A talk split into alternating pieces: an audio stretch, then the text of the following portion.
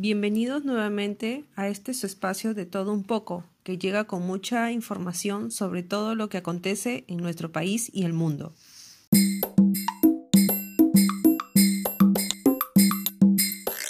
Soy Joana Romero y hoy hablaremos sobre la reapertura de los vuelos internacionales en el Perú.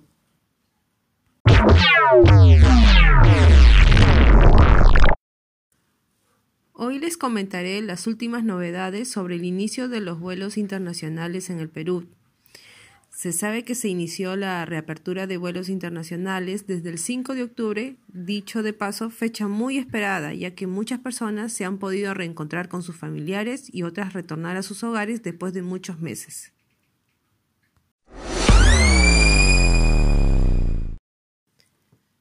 Y también es importante saber qué requisitos se necesita qué países están permitidos eh, poder este, viajar y cuántas horas de vuelos están siendo considerados para viajar.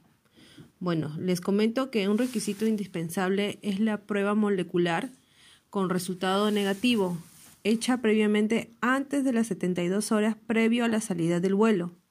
En el caso de los menores de 12 años, están exceso de estas pruebas presentando un certificado de buena salud.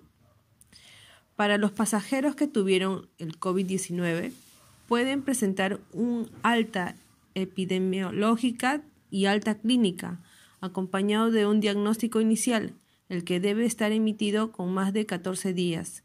Estos documentos reemplazan la prueba molecular.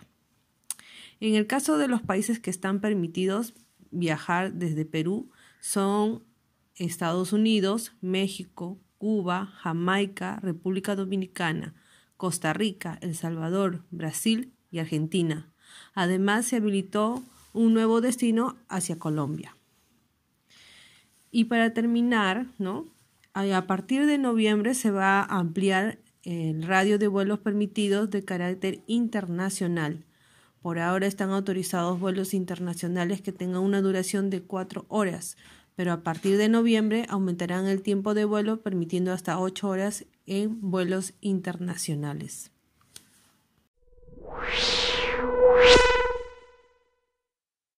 Es una buena noticia en general. Muchas personas han estado esperando esta noticia como, con mucha expectativa. Como mencioné al principio, muchas les agarró la pandemia fuera de sus hogares por trabajo, estudios u otros acontecimientos. Ahora nos toca ser más cuidadosos en el aseo y protección de este contagio para que esta situación se pueda ir normalizando. Recordemos que está en nosotros cuidarnos y cuidar a las personas que queremos, protegiéndonos con el distanciamiento y lavándonos las manos constantemente. Espero que les haya gustado este podcast. Gracias por escucharme y nos conectamos pronto en este su espacio de todo un poco.